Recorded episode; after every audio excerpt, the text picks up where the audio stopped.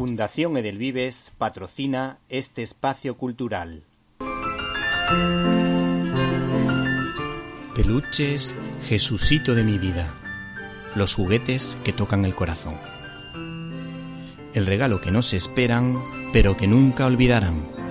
Nos puedes encontrar en www.jesucito.es.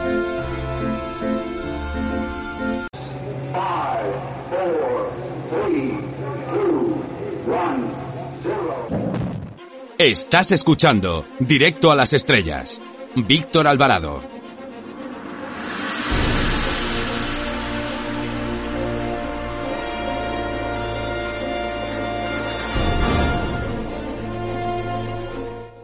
Eh, hola, soy Fernando Tejero y os mando un beso muy fuerte a todos los oyentes de Directo a las Estrellas. Chao, se os quiere, chao.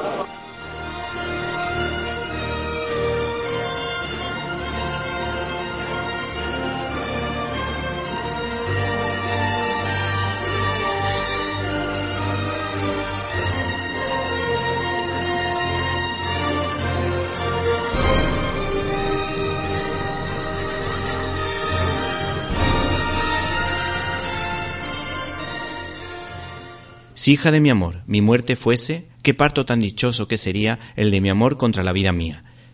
Qué gloria que el amor de amar naciese.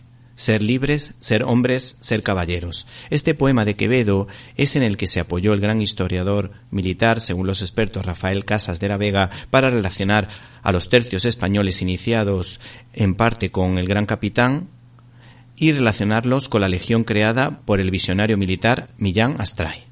El caso es que SN Editores saca a la palestra el libro inédito La Legión Española, su historia, del mencionado autor que nos explica cómo se gestó uno de los cuerpos militares más queridos de España, como se puede comprobar en la Semana Santa de Málaga todos los jueves que relucen más que el sol. Este autor explica con detenimiento las claves, en las que se nos cuenta la consideración que Millán Astray dio a estos soldados ofreciéndoles mucho trabajo, pero con sueldos buenos y la posibilidad de ascender. De hecho, este autor cuenta cómo se nombraban alférez algunos militares que empezaron de soldados para completar los mandos. El capítulo más atractivo a mi juicio es aquel en el que se cuenta la hazaña militar de la Legión, en la que estos acudieron a la llamada de auxilio de Melilla y la endiablada marcha a 120 pasos por minuto, que todos no sabemos de memoria, rescatando la ciudad de las garras del Crin, recorriendo un montón de kilómetros desplazándose a gran velocidad. Por último, la guinda al pastel de este ensayo es lo que se denomina el credo legionario construido entre comillas por Millán Astray basado en la lealtad, la valentía, el sacrificio, la disciplina y con una formación de gran nivel. Este credo puede tener un valor casi literario como si se tratara de prosa poética, con frases del tipo el espíritu de amistad, de juramento de entre cada dos hombres o el espíritu de compañerismo, con el sagrado juramento de no abandonar jamás a un hombre en el campo hasta perecer todos. El complemento ideal a este libro sería la película titulada En zona hostil, en la que se incluye el espíritu de la muerte, que dice lo siguiente.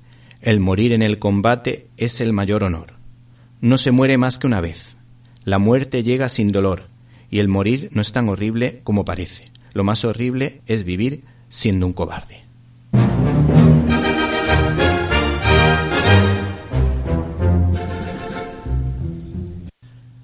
Bienvenidos a una nueva edición de Directo a las Estrellas, tu programa de cine.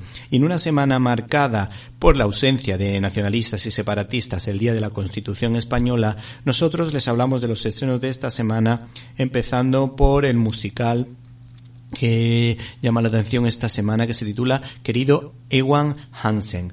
También se estrena la cinta de Nani Moretti, Tres Pisos, y una cinta de superación personal con la presencia de Naomi Watts titulada La Family Bloom, protagonizada también por un pequeño pájaro que será el protagonista de una historia de superación personal. Por supuesto, para las personas que apoyan a las personas, y valga la redundancia, con síndrome de Down, se estrena una cinta de animación deliciosa que se titula Valentina. Y por supuesto, les recordamos que hay que seguir apoyando la película de Juan Manuel Cotelo Tengamos la fiesta en paz. En críticas en un minuto analizaremos los pormenores de Cazafantasmas 3, que desde luego está teniendo mucho éxito en Estados Unidos y que desde luego aquí en España pues tiene una legión de fans. Por otra parte, eh, les recordamos que pueden escuchar nuestras secciones habituales como la firma de Irene de Alba en Classic Manía, por ejemplo, o también les podemos decir que contamos con la presencia en nuestros micrófonos de Antonio Peláez, más Peláez que nunca, que ha hecho un especial sobre Ricardo Darín. Para comentarios, dudas y sugerencias puedes escribirnos a la dirección que ya sabes, info arroba cinelibertad.com. Si no pudiste escucharnos en directo y quieres hacerlo en diferido, acuérdate de nuestro canal de iVox Cine y Libertad donde puedes encontrar todos los contenidos relacionados con este programa y otras cosillas que quizá te puedan interesar. Así que no te olvides de escucharnos, eh, no te olvides de suscribirte a nuestro canal de iVox, Cine y Libertad. Y por supuesto, si puedes apoyarnos económicamente, estupendo. Comenzamos.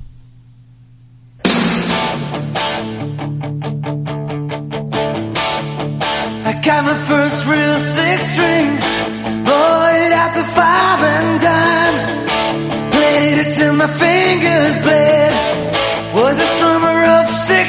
La cartelera. Me and some guys from school had a band and we tried real hard. Jimmy quit, Jody got mad.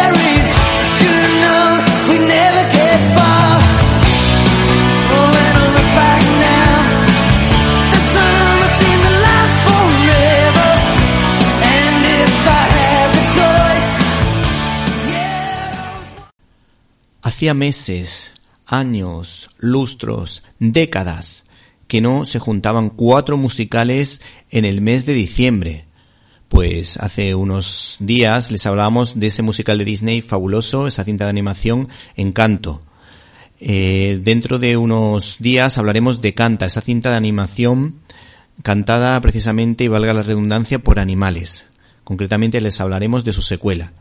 A final de mes se estrena un peliculón West Side Story de la mano de Steven Spielberg. Y en esta ocasión, de la mano de Stephen Chofsky, se estrena querido Iwan Hansen. Hay que decir que esta obra o esta película viene directamente de Broadway y fue rodada en los tiempos del COVID. Y hay que decir que tenemos las declaraciones a fotogramas de Ben Platt. Este actor triunfó en Broadway con este musical y ahora lo hace también eh, en esta ocasión haciendo de protagonista de la historia. Y estas son sus declaraciones. Los protocolos COVID le dieron al rodaje de querido Ewan Hudson un aire trágico que le iba como anillo al dedo. Coincidió con los sentimientos que ya estábamos viviendo y creo que convirtió la película en algo muy especial. También en esta historia pues le da réplica a la actriz Catherine Dever que era una admiradora precisamente de este actor y desde luego disfrutó porque este hombre le hacía la vida más fácil en el musical y le hacía reír y bromear para que se sintiese cómoda en este género tan difícil. Por otra parte, hay que decir que esta mujer encontró apoyo en el guionista de este musical, que le dio las claves de qué tenía que hacer para poder triunfar y para poder disfrutar del rodaje. Me dijo el primer día, Kathleen, quiero que la alegría se vea en cada uno de los planos de esta película. Fue de maravilla. La película dice que muestra que las redes sociales pueden ser positivas, pero la forma en la que hay que eh, utilizarlas no siempre lo es. También puedes empezar conversaciones gracias a las redes sociales y puedes conectar con gente gracias a ellas. Así es como Iwan Hansen se encuentra a sí mismo. ¿Y qué es lo que ha dicho la película sobre esta cinta que se ha estrellado en Estados Unidos en la taquilla? Pues hemos encontrado un comentario interesante en la página web de Cine 21 en la que dicen que el actor protagonista sobreactúa porque se nota que viene del mundo del teatro y no ha sabido adaptarse a precisamente este tipo de historias adaptadas al cine. La dirección ha correspondido a Stephen Chomsky, que ya hizo películas importantes como Ventajas de ser un marginado y Wonder, dicen en esta crítica, pero lo más interesante es el comentario final que dice lo siguiente. El film habla sin edulcorar de las consecuencias de la falta de comunicación, de los grandes contrastes entre clases sociales y de cómo a veces los padres, absortos en sus propias áreas de interés, han descuidado sin pretenderlo a sus hijos. También se analizan los efectos de la mentira, que por bien intencionada que sea, siempre provoca daños colaterales, y se recalca que al final cada uno debe apechugar con los actos de los que ha, sido responsable. Y por si te animas a ver esta película, cuenta la historia de Ewan Hansen, que es un chico de instituto con desorden de ansiedad social y su viaje de descubrimiento y autoaceptación de su enfermedad tras el suicidio de un compañero de clase. Querido Evan Hansen, hoy va a ser un día increíble y este es el motivo.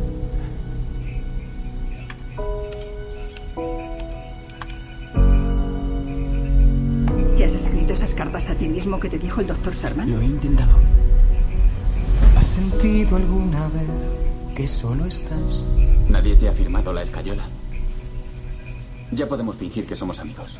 Siento lo de mi hermano. Y que en medio de la nada tú podrías acabar. Ojalá todo fuera diferente. Ojalá formara parte de algo. Ojalá las cosas que digo importasen. En tu mente quieres desaparecer. Querido Evan Hansen. Sí, sí, es mía. Ya la cojo yo. Eh, espera, espera, devuélvemela. Si te caes, nadie lo va a ver. Connor me quitó una carta que había escrito por encargo de mi terapeuta. Cuando estés hundido y no haya luz. La madre de Connor y su padrastro han venido a verte. Y a un amigo necesites tú. Connor quería darte esto. Roto y destrozado estás. Querido Evan Hansen, te la escribió a ti. Sus últimas palabras. Connor se ha suicidado. Lo siento, Connor no la escribió. No, no, no, no, por favor. ¿Qué es esto? Te encontrarán. Creíamos que Connor no tenía amigos.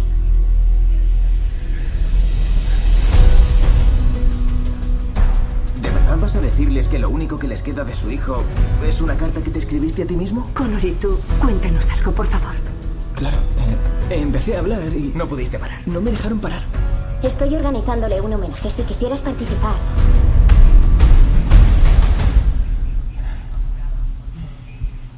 Connor me enseñó que no estoy solo. Nadie lo está. Ya deja de sentir la soledad. Mira si hay indicios de que todo bien irá. No sabía que estuvieras sufriendo. ¿Crees que fuerzas te van a faltar? Mucha gente se siente como nosotros. Tu mano extiende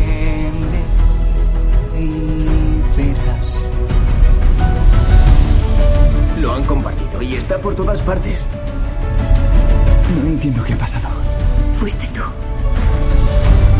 No sabes cuánto nos has dado a mi familia y a mí. Te encontrarás, eso te va a iluminar. que levantarás. ¿De verdad fuiste su amigo?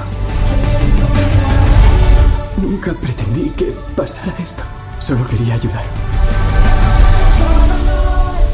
Si supieras quién soy y lo destrozado que estoy. Yo te conozco.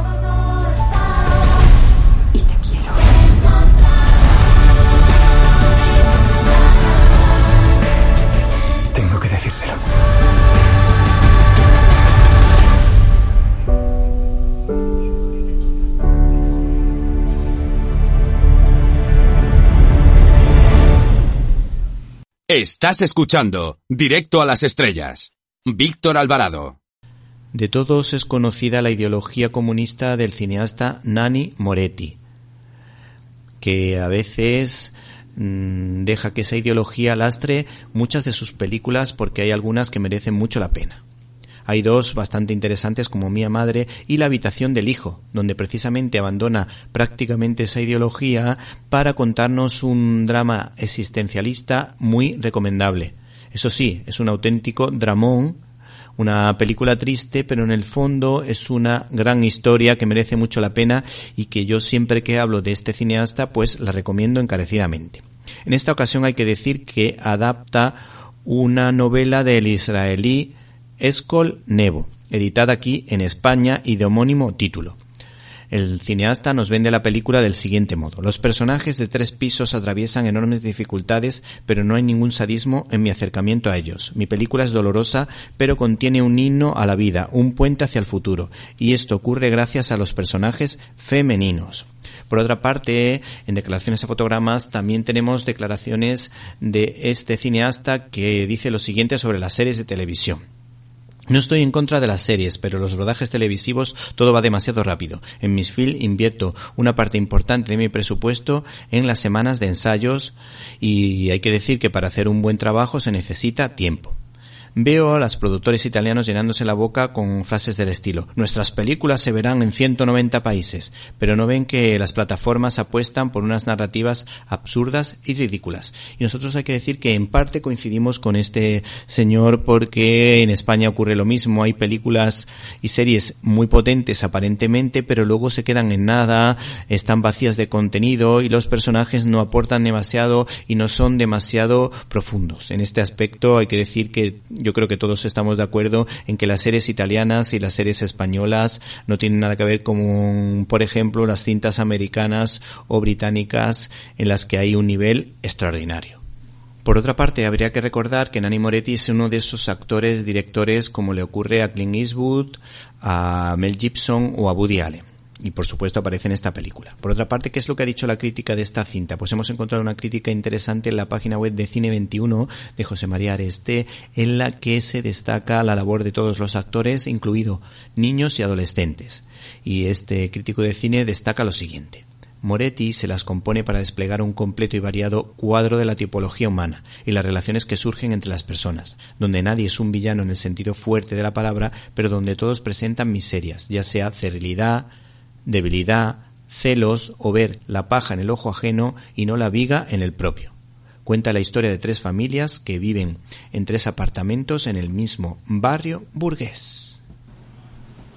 Abrimos nuestro canal habitual de comunicación invitándoles a que entren en Facebook con el nombre Víctor Alvarado, guion directo a las estrellas. Esperamos su comentario.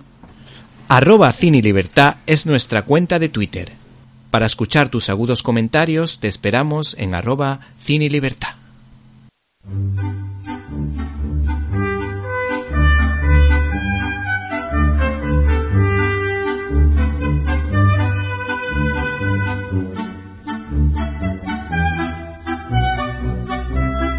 Estás escuchando Directo a las Estrellas. Víctor Alvarado.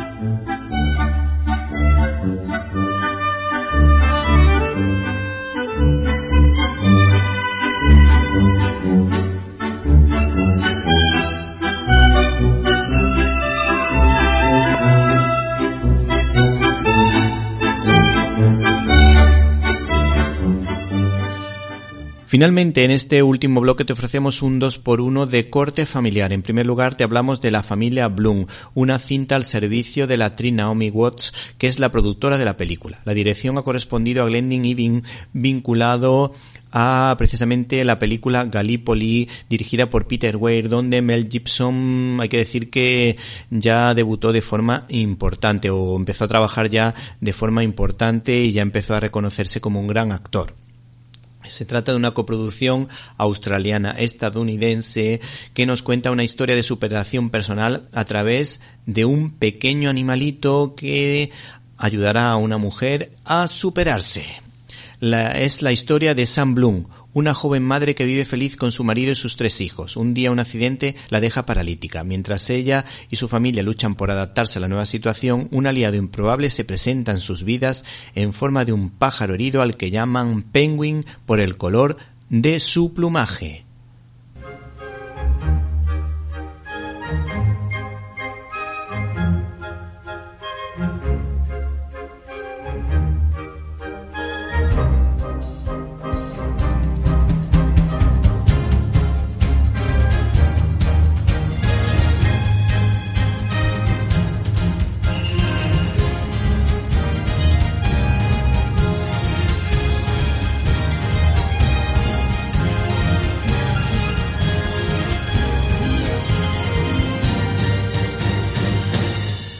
En segundo lugar, os recomendamos una película para ver en familia. Se titula Valentina, una cinta que defiende a esos niños con síndrome de Down que se superan cada día, que nos demuestran que pueden vivir en esta sociedad a pesar de esa persecución que todos sabemos en qué línea lo hace y por qué atacan estos chicos indefensos que son ángeles en la tierra y que desde luego pueden desenvolverse fabulosamente como el caso por ejemplo de Pablo Pineda que fue un niño con síndrome de Down que de adulto, pues consiguió estudiar y sacarse una carrera universitaria y es un genio de la comunicación. Y hay muchos casos similares, aunque no han llegado a esos niveles, pero demuestran que estos niños perfectamente pueden desenvolver en esta sociedad. Y si defiendes la vida, por pequeña que sea, pues esta película familiar, mm, desde luego, hará las delicias de tus hijos, de los abuelos que se acerquen a ellas y, por supuesto, de los padres. La dirección ha corrido a cargo de Chelo Loureiro y cuenta la historia de una niña que quiere ser trapecista, pero cree que no llegará a conseguirlo por tener síndrome de Down. Un viaje mágico le descubrirá todo aquello de lo que es capaz. Su abuela, compañera de juegos, aprendizajes y canciones, le asegura que, si las orugas consiguen convertirse en mariposas, nada es imposible. También le enseñará que nunca debemos perder la ilusión ni las ganas de aprender, las mismas que ella pone aún a su edad en su afán por convertirse en directora de orquesta.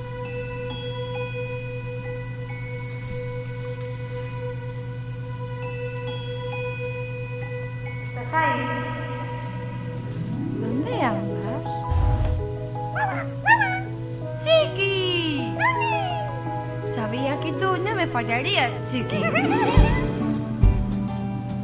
Ella es Valentina. Tiene síndrome de Down. Tienes pinta de ser una chica muy espabilada. Yo también tengo personalidad. ¿O qué os pensáis? Naturalmente. Yo quiero ser trapecista y todo el mundo dice que es imposible, pues a partir de ahora, yo solita voy a elegir qué aprender o qué mirar. Naturalmente. Naturalmente. Sale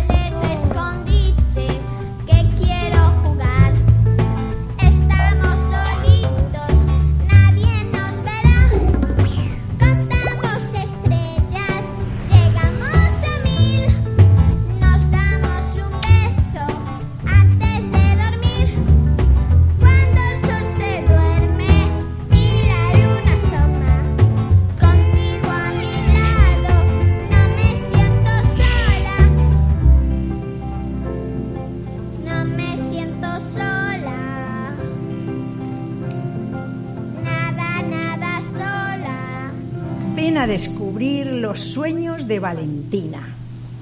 Abrimos nuestro canal habitual de comunicación invitándoles a que entren en Facebook con el nombre Víctor Alvarado, guion directo a las estrellas. Esperamos su comentario. Arroba Cine Libertad es nuestra cuenta de Twitter. Para escuchar tus agudos comentarios te esperamos en arroba Cine Libertad.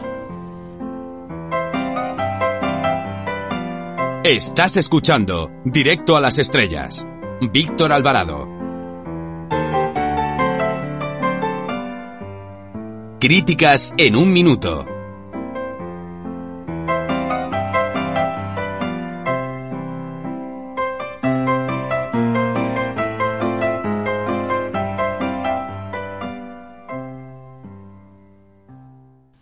Fundación Edelvives patrocina este espacio cultural. Peluches, Jesucito de mi vida. Los juguetes que tocan el corazón.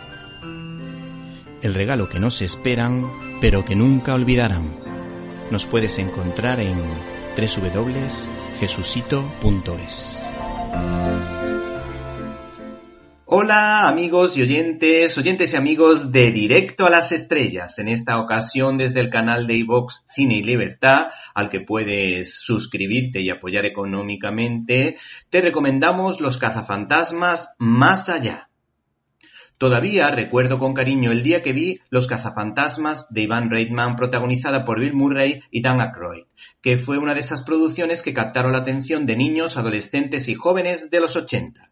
Esa película, más o menos entretenida, generó una secuela al poco tiempo sin más interés. Sin embargo, el éxito de series como Stranger Things o Cobra Kai, así como el remake cinematográfico de It, han despertado el interés de varias productoras por revitalizar el género de los adolescentes con aire ochentero que por lo general se está convirtiendo en una mina de oro siempre que se respeten a los originales. Por esa razón, la versión femenina de los cazafantasmas no tuvo demasiado éxito y en esta ocasión se ha apostado por un valor seguro como los cazafantasmas más allá que forma parte de la versión original por lo que estamos ante la tercera parte que cierra el círculo, convirtiéndose esta saga en una trilogía. El arranque es típicamente de Steven Spielberg, pues una madre soltera con dos hijos, hay que decir que se traslada a un pueblecito de los Estados Unidos donde se esconde el origen del mítico grupo de científicos expertos en lo paranormal, que vivían en una antigua central de bomberos de Nueva York. ¿Se acuerdan ustedes? La dirección ha corrido a cargo de Jason Reitman, un cineasta que toma el relevo de su padre en la franquicia, lo que confirma nuestra teoría de que el enchufismo en el cine funciona. A este cineasta se le recuerda por buenas películas como Up in the Air con George Clooney y Vera Farmiga y muy especialmente por Juno, una oscarizada película provida protagonizada por Ellen Page, cuyo guion fue escrito por la stripper Diablo Cody, aunque pueda sonar paradójico. Esta producción sigue la línea de sus predecesoras. En cuanto que los guiños cinéfilos del pasado, como el pastelito de nata, se hacen presentes para contentar a sus padres que llevarán a esta eh, blanca producción a sus hijos, en la que nos topamos con un actor de Stranger Things haciendo de nieto de Dan Aykroyd que forma parte de una atrevida pandilla de chavales que intentará salvar el mundo en una historia bastante bien lograda y entretenida en la que no hace falta haber visto las anteriores para disfrutar con esta palomitera película y nada más. El homenaje es tan claro que uno tiene la sensación de que no está viendo una película del año 2020, sino de la época en la que fue realizada esa historia, por lo que resulta demasiado predecible y similar, lo que defraudará a los que esperen alguna sorpresa. Los valores relacionados con la amistad se hacen presentes junto a la fantasía. Por otra parte, hay un homenaje a los abuelos y a esas personas que sacrifican su vida e incluso su felicidad por el bien común.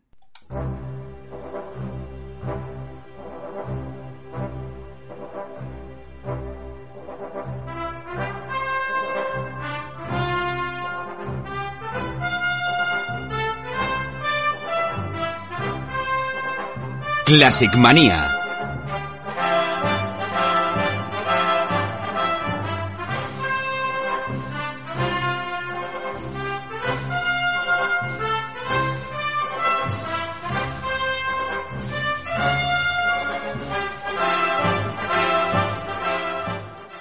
Hola Irene, ¿cómo estás?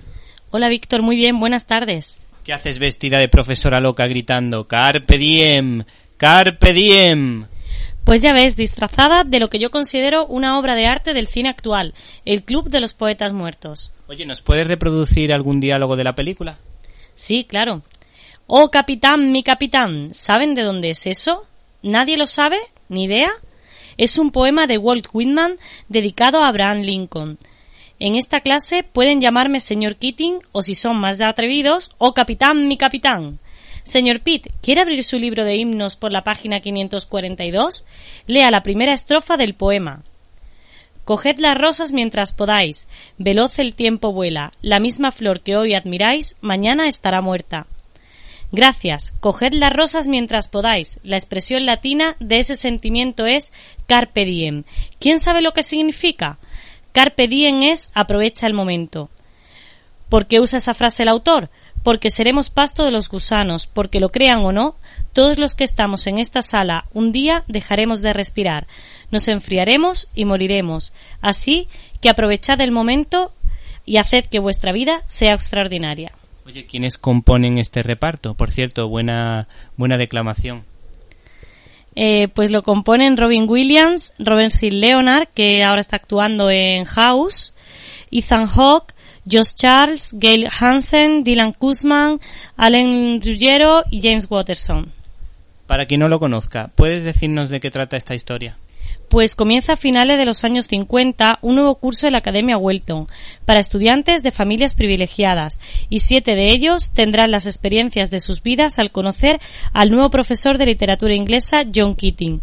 Desafiando a las autoridades escolares y a sus severos padres, las enseñanzas del profesor les servirán de inspiración para hacer de su existencia algo extraordinario, buscar sus pasiones individuales en nuevos horizontes y realizarlas más allá de los estrictos planes de estudio de Welton con sus cuatro pilares, tradición, honor, disciplina y grandeza. Para ello recuperan una vieja tradición escolar, el Club de los Poetas Muertos, con el que darán rienda suelta a sus sueños. ¿Cómo se hizo el rodaje para que la cosa funcionase? Pues fue Peter Weir quien decidió que el rodaje fuera de manera cronológica, ya que quería que la amistad entre los chicos se fuera forjando con el paso de los días y que de esta manera se mostrara en la pantalla. ¿En quién se inspiró el director para que el rodaje, o mejor dicho, para el rodaje de la cinta? Pues muchas de las experiencias que vivió el director Peter Weir cuando de adolescente estudió en una escuela privada para niños las volcó en momentos y maneras que se ven en el film. Cambiando de tema, ¿quién o quiénes iban a participar en el largometraje?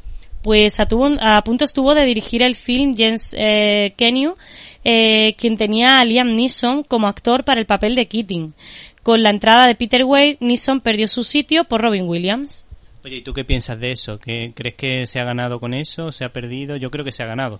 Yo creo que se ha ganado porque creo que Robin Williams tiene cierta cercanía con, con todo el mundo, produce mucha sensación de cariño y creo que han ganado. Liam Neeson es un gran actor, pero creo que para este papel no, no iba a calar tanto como mm, Robin Williams. Oye, la película recibió un Oscar al mejor guion y cuatro nominaciones a los Oscar. ¿Pero puedes decirme qué cambio hubo en el guion? Pues en los primeros guiones del film, el profesor Keating moría de leucemia. ¿Y dónde se rodó el largometraje? Pues se decidió cambiar el lugar de rodaje de Georgia en Estados Unidos a Delaware, porque resultaba muy caro producir nieve artificial y en Delaware eh, el tiempo se la brindaba gratis.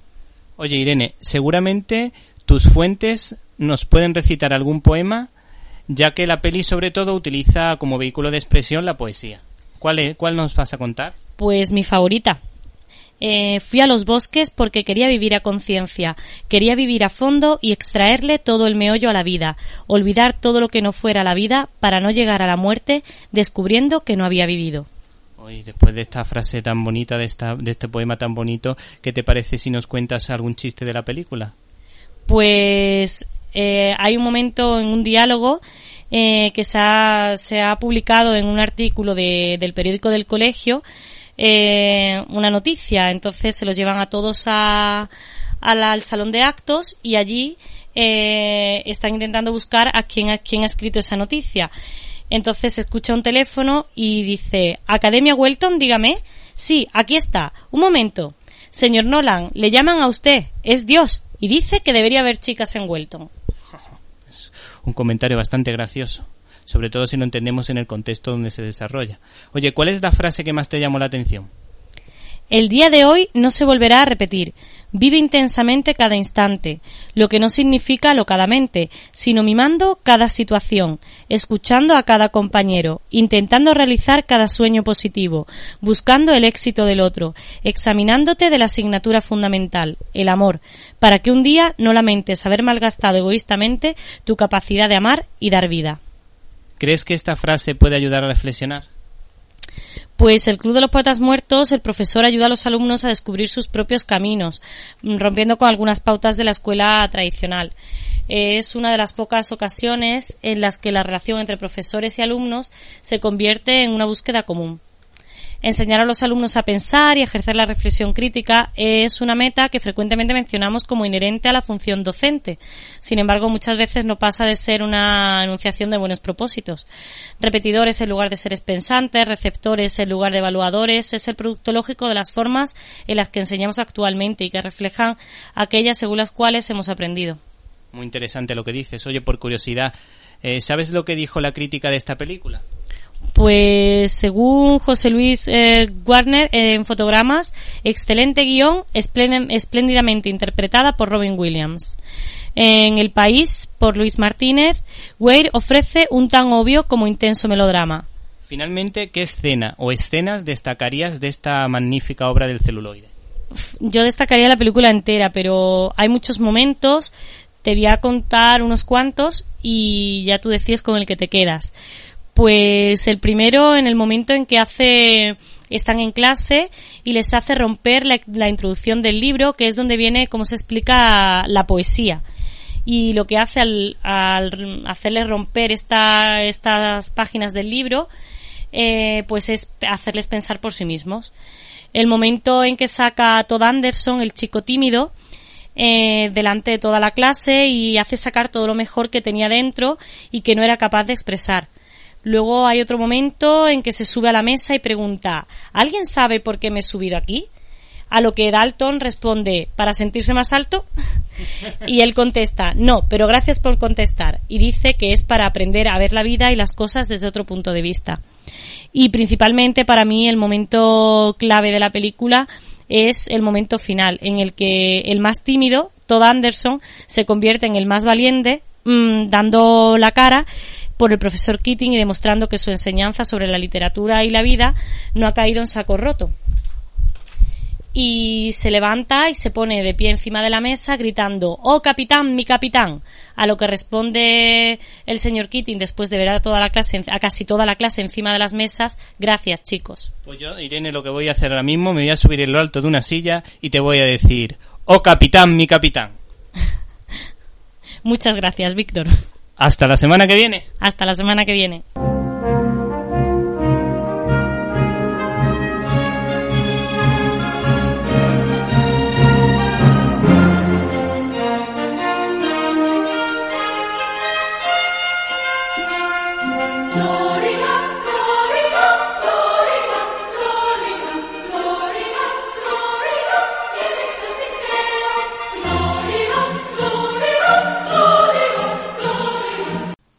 Fundación Edelvives patrocina este espacio cultural. Peluches, Jesucito de mi vida. Los juguetes que tocan el corazón. El regalo que no se esperan, pero que nunca olvidarán. Nos puedes encontrar en www.jesucito.es. Hola, me llamo Inigo Montoya. Tú mataste a mi padre. Prepárate a morir. Estás escuchando el directo a las estrellas con Víctor Alvarado. Norma Editorial saca a la palestra una biografía del pintor del Renacimiento italiano Michelangelo da Merici Caravaggio, autor de obras maravillosas como Siete acciones de misericordia o La cena de Maús, un artista que todo lo que tenía de genio lo tenía de pendenciero y mujeriego, por lo que el dibujante Milo Manara, vinculado al noveno arte en su faceta erótico festiva, era el más indicado para semejante proyecto pues es un dibujante excepcional capaz de sacar lo mejor del rostro humano y por supuesto de sacar a las mujeres más guapas del mundo. Probablemente habrán salido de sus manos, de sus lápices. El problema que nos encontramos es que no es muy elegante, con lo que este álbum no es apropiado para un público infantil. Y la apuesta de este dibujante por el hedonismo me parece excesiva y forzada. Sin embargo, el autor no solo logra cautivar al lector con una historia cargada de dinamismo, sino que es capaz casi de hacer copia fiel de una amplia selección de las pinturas de tan célebre autor. Pues Caravaggio era una persona que colocaba a los personajes en sus cuadros como si se tratara de un director de cine, creando escenas de gran potencia dramática y expresividad, como Judith decapitando a Holofernes con gran dominio del juego de luces y sombras. Fundación Edelvives patrocina este espacio cultural. Peluches, Jesucito de mi vida. Los juguetes que tocan el corazón. El regalo que no se esperan, pero que nunca olvidarán. Nos puedes encontrar en www.jesucito.es. Hola, me llamo Íñigo Montoya. Tú mataste a mi padre. Prepárate a morir.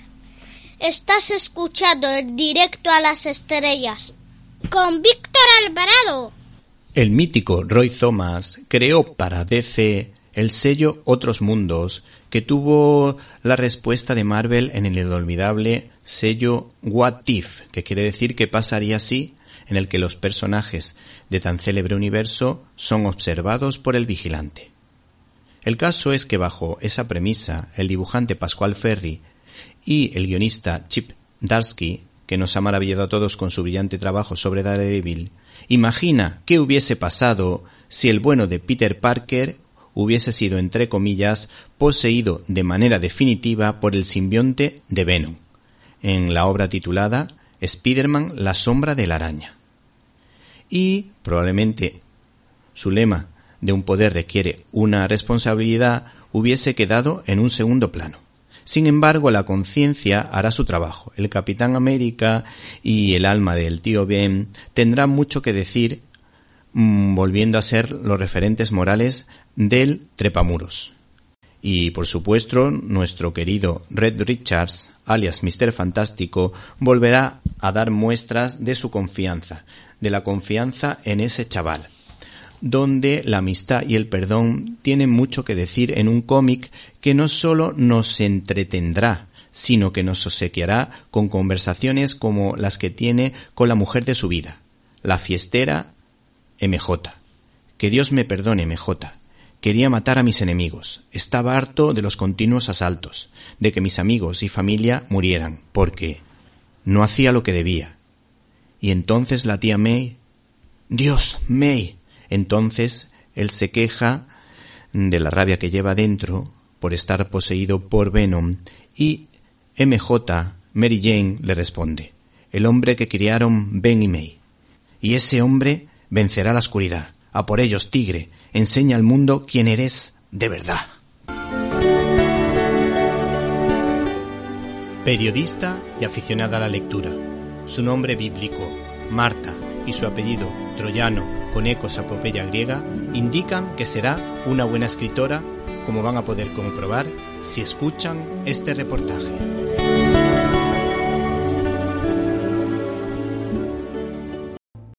En esta ocasión os recomendamos la película Wonder del año 2017, protagonizada por Julia Roberts, Owen Wilson y Jacob Tremblay. Narra la historia de Oggy Pullman, un niño de 10 años que sufre una deformidad facial y que debido a las numerosas operaciones a las que ha sido sometido, ha sido educado en su casa por su madre. Sin embargo, llega el momento de ir al colegio.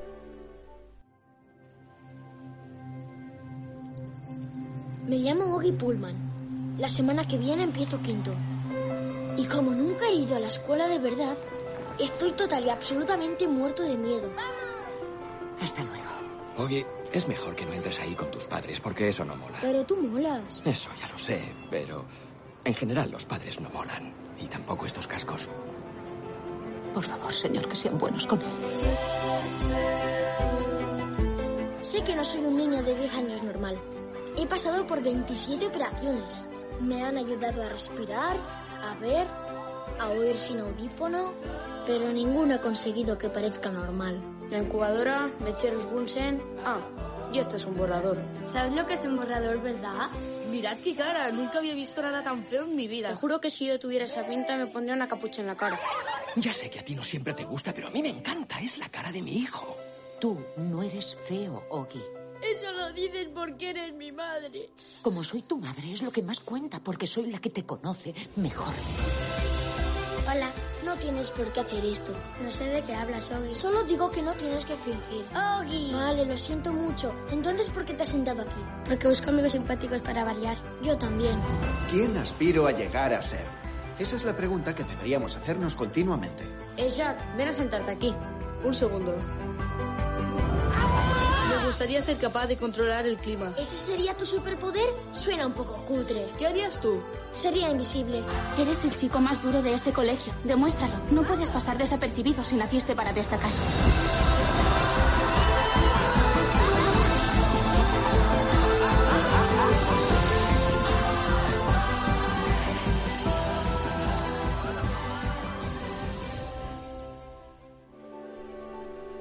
La llegada de Ogi al colegio supone un momento crucial para él y su familia.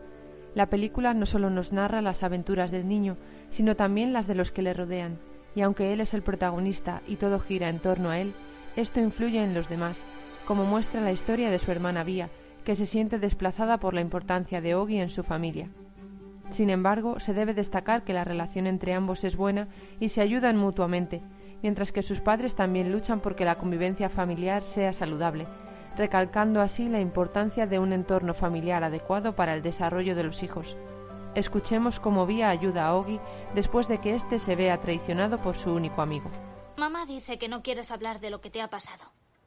¿Alguien se ha metido contigo? Siempre hay alguien que se mete conmigo. Pues dime qué ha pasado. A ti no te importa. Has fastidiado mi día con mamá, así que sí que me importa. He oído a Jacqueline hablando de mí a mis espaldas. Ha dicho que si fuera como yo se suicidaría. ¿Jack Will? ¿Ese no es el simpático? No hay ningún simpático. Ojalá no hubiera empezado a ir al colegio. Pero te estaba gustando.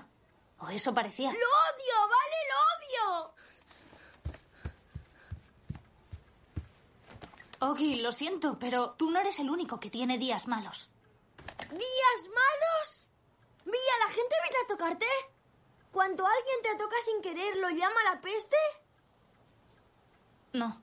Solo tenía Jack Will, así que no. No compares tus días malos con los míos, ¿vale? Vale.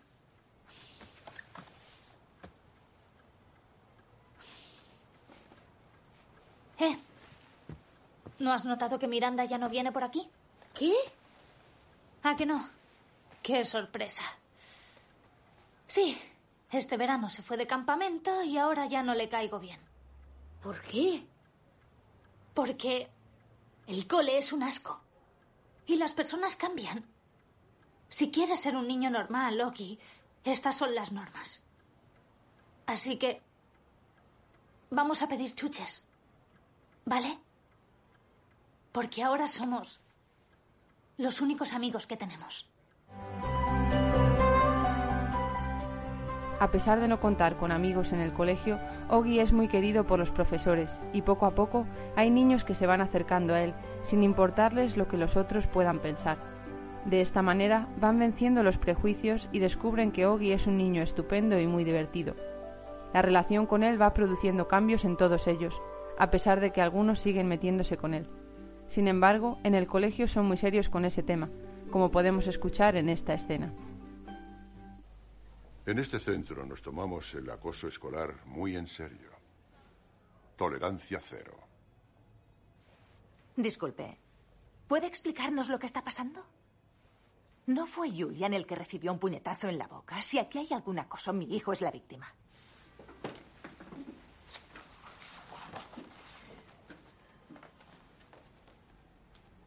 Haznos un favor a todos y muérete. ¿Escribiste tú eso, Julian? Sí, señor. Está escrito en el dorso de una foto de la clase. Su hijo borró a Ogi con Photoshop. No. No fue él. Fui yo. Por supuesto, no imaginaba que la traería al colegio. Pero cuando nuestros amigos ven esa foto, quiero que pregunten por nuestro hijo, no por el de los Pullman. Señora Albans, cuando presionamos a Ogi, nos mostró estas otras notas que su hijo le había dejado en la taquilla y en su mesa. En la silla.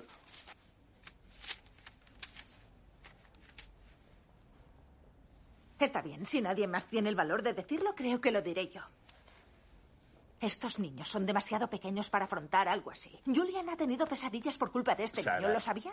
Tuvimos que llevarlo a un psicólogo infantil para que superase los terrores nocturnos. Solo es una expulsión de dos días. Te perderás la excursión a la reserva natural, nada más. ¿Dos días por unas notas de nada de un niño? ¿Con todo el dinero que nos hemos dejado en esta escuela? Tenemos a muchos amigos en el consejo escolar. Ah. Pues yo tengo más. Entonces, ¿qué pretende que hagamos? ¿Que nos desvivamos por cada una de las personas del mundo?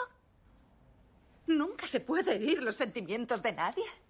No hace ningún favor a estos niños. Señora Albans, Oggy no puede cambiar su aspecto.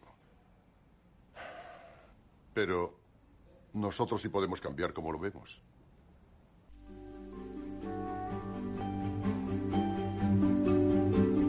La película también nos muestra la importancia de educar a los niños en el respeto a todos, a tratar sin miedo a aquel que parece diferente. Podemos ir observando cómo cada uno se va esforzando por estar más pendiente de los demás, por ser mejor con los otros, sin importar lo que los otros niños puedan pensar de ellos. Resalta el valor de la amistad verdadera, y cómo todos anhelamos tener un amigo por nosotros mismos y no por lo que tenemos. Para concluir, destacamos la frase con la que finaliza la película. El más grande es aquel cuya fuerza levanta más corazones por la atracción del suyo propio.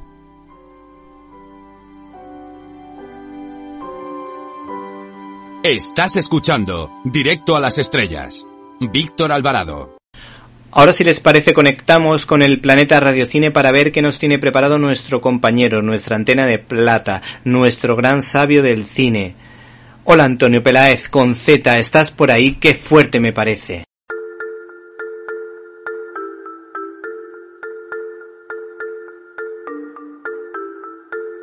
¡Qué fuerte!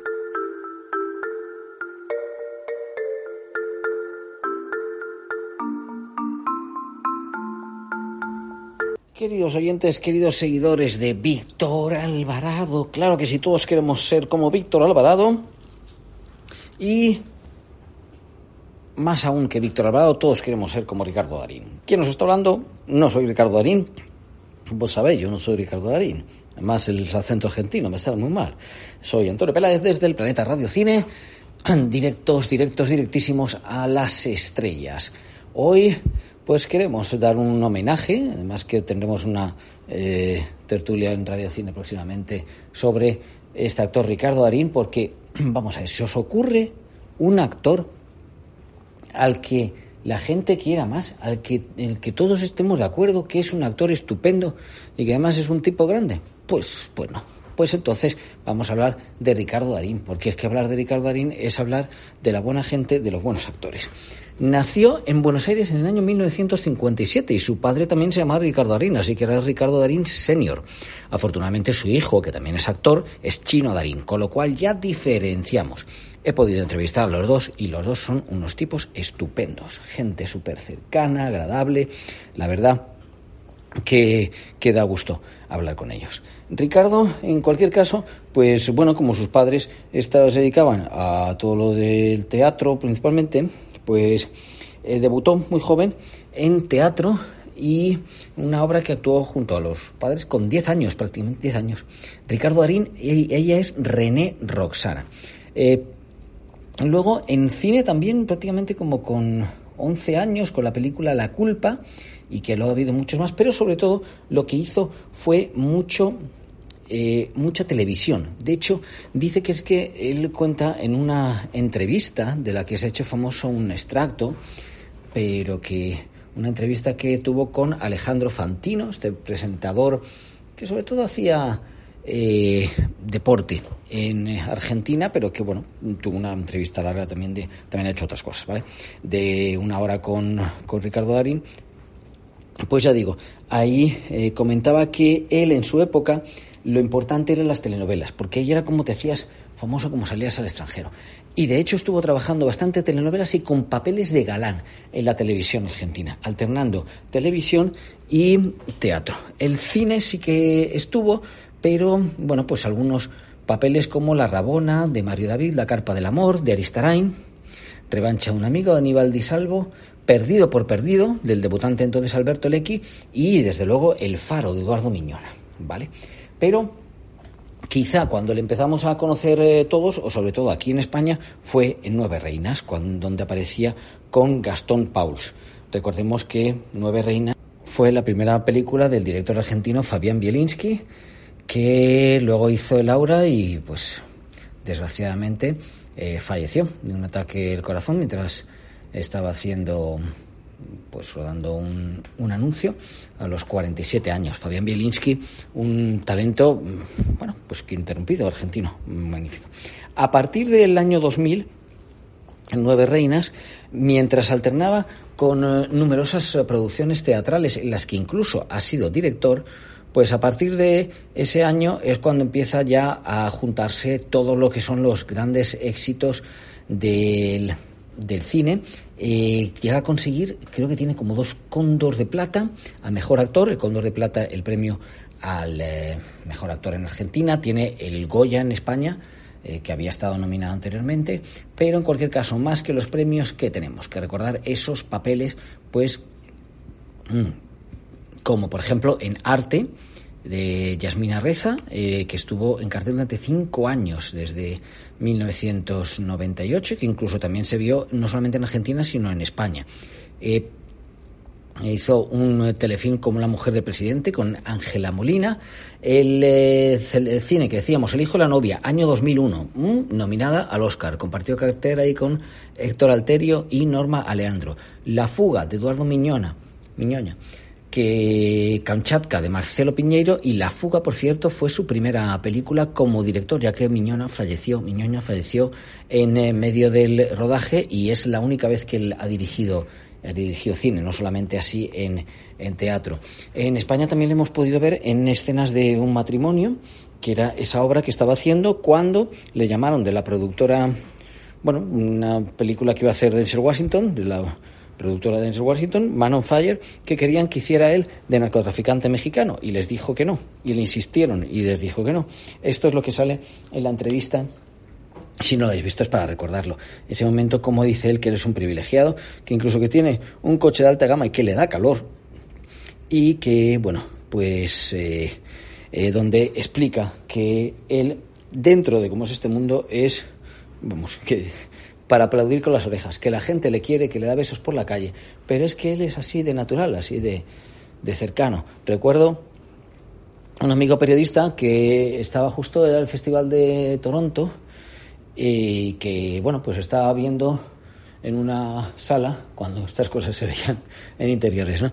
Eh, la final de tenis eh, del trofeo, era un trofeo americano.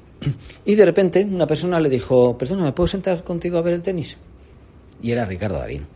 Y estuvieron viéndolo tan tranquilamente. Y al día siguiente, cuando lo vio por la calle, le saludó desde el otro lado de la acera, Rubén, ¿qué tal? Tan tranquila y tan normalmente.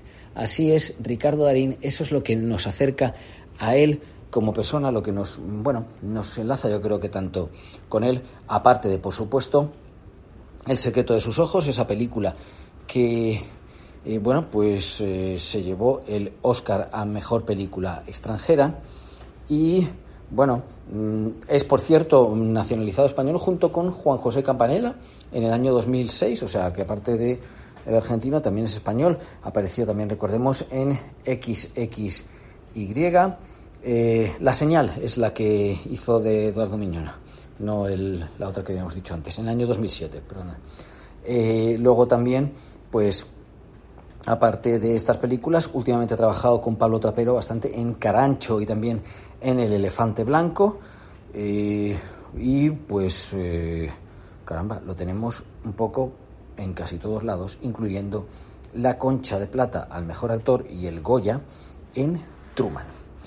Ricardo Darín, casado desde el año 1988 con la actriz Florencia Bass, que cuando le llamaron para ir a Hollywood, eh, bueno, tiene los hijos Chino y Clara, ya digo, Chino, estupendo actor también. Cuando llamaron para ir a Hollywood, lo único que pensaba es que quería estar en su casa con su mujer y con sus hijos tranquilamente. Estaba teniendo mucho éxito en España, tenía más de lo que quería.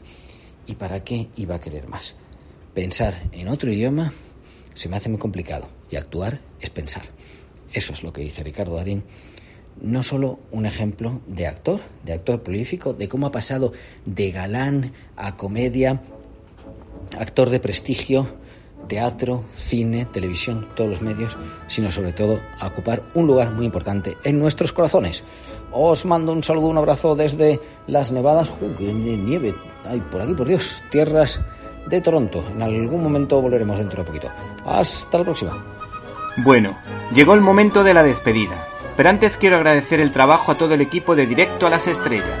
Un abrazo para Antonio, Irene, Guadalupe, Jaime, Carlos y Javier, si los que hubiese sido imposible realizar este programa. Espero que usted, y usted, y también usted, o tal vez tú, hayas pasado un rato entretenido. recibe un cordial saludo de Víctor Alvarado y hasta la semana que viene.